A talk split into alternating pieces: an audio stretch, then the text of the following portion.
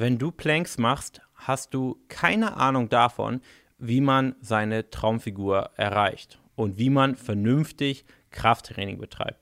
Ich glaube, Planks ist so eine der beliebtesten Übungen bei Personen, bei Frauen, die zu Hause trainieren. Und ich werde dir in, diesem, in dieser Folge einmal erzählen, warum diese Übung wirklich sinnlos ist, wenn es darum geht, seiner Traumfigur näher zu kommen. Und ich rede hier gar nicht von, von großartigem Muskelaufbau, aber Ziel von Personen, die eben diese Übung machen, ist es ja wahrscheinlich, einen flacheren Bauch zu bekommen oder einen strafferen Bauch zu bekommen. Und das wirst du mit dieser Übung nicht erreichen. Und wenn du wissen möchtest, warum, dann hör jetzt weiter zu. Und zwar gibt es neben vielen anderen Faktoren, die ich jetzt hier nicht explizit benennen werde, einen wichtigen Faktor, der, ich sag mal, eine, eine Schlüsselrolle spielt, wenn es darum geht, wirklich einen Muskel hypertrophieren, wachsen zu lassen. Und das ist die Nutzung des vollen Bewegungsradius beziehungsweise die Nutzung von allen drei Belastungen der Muskulatur. Das heißt die exzentrische Belastung, die konzentrische Belastung und die isometrische Belastung. Das heißt, ähm, jeder Muskel zieht sich zusammen, kann sich dehnen und kann eben eine bestimmte Stellung halten. Wir nehmen jetzt einfach mal ähm, einen Bizep Curl, weil ich hoffe, jeder Zuhörer weiß, was ein Bizep Curl ist. Das ist quasi ja eine Übung, um deinen Bizeps zu trainieren. Und wenn du einen Bizep Curl machst, dann knickst du ja dein Ellbogengelenk oder beugst du dein Ellbogengelenk, besser gesagt. Und die konzentrische Bewegung wäre hier, wo sich der Bizepskopf zusammenzieht der Muskel sich verkürzt. Das heißt, wenn du deinen Arm beugst, wenn du deinen Bizeps anspannst, das ist die konzentrische Bewegung. Wenn du oben hältst und einfach nur ganz doll anspannst, dann ist die isometrische Belastung. Und wenn du nun deinen Arm wieder streckst und jetzt stell dir vor, du hast auch noch Gewicht in, dein, in, in deiner Hand und es zieht nach unten, aber du hältst langsam gegen und lässt es nur langsam runter, das ist die exzentrische Belastung.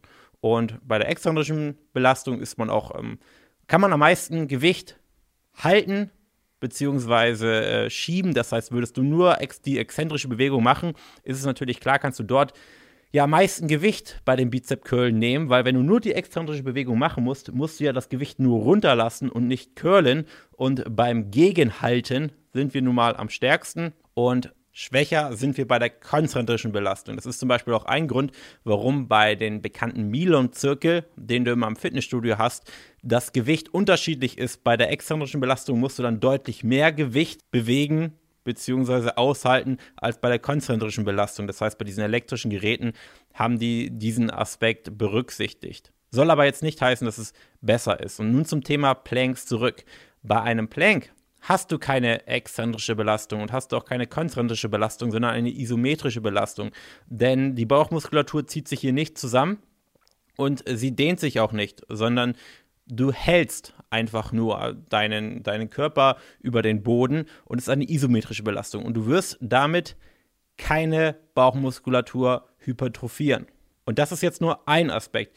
Der nächste Aspekt ist, die Belastungsdauer ist auch deutlich zu lang. Zumindest, wenn du besser wirst. Und zu Anfang wirst du vielleicht nicht 30 Sekunden planken können, aber später wirst du ja äh, definitiv über zwei Minuten planken können. Und bei einer Belastungsdauer von über zwei Minuten wird der Muskel sich nicht mehr anpassen, indem er hypertrophiert, sondern indem die Ausdauer der Muskulatur gestärkt wird. Und das heißt, der Muskel hat es nicht nötig, sich anzupassen, indem er größer wird, weil wenn er größer wird, kann er vielleicht oder kann er mehr Last in kürzerer Zeit bewegen, aber das muss er ja in dem Fall nicht, weil die Last an sich steigt nicht, sondern die Belastungsdauer steigt. Und wenn die Belastungsdauer steigt, macht es natürlich Sinn, dass die Muskulatur sich anpasst, indem sie ausdauernder wird und diese relativ geringe Belastung dann eben schafft, statt eine Minute, zwei Minuten, drei Minuten, vier Minuten auszuhalten.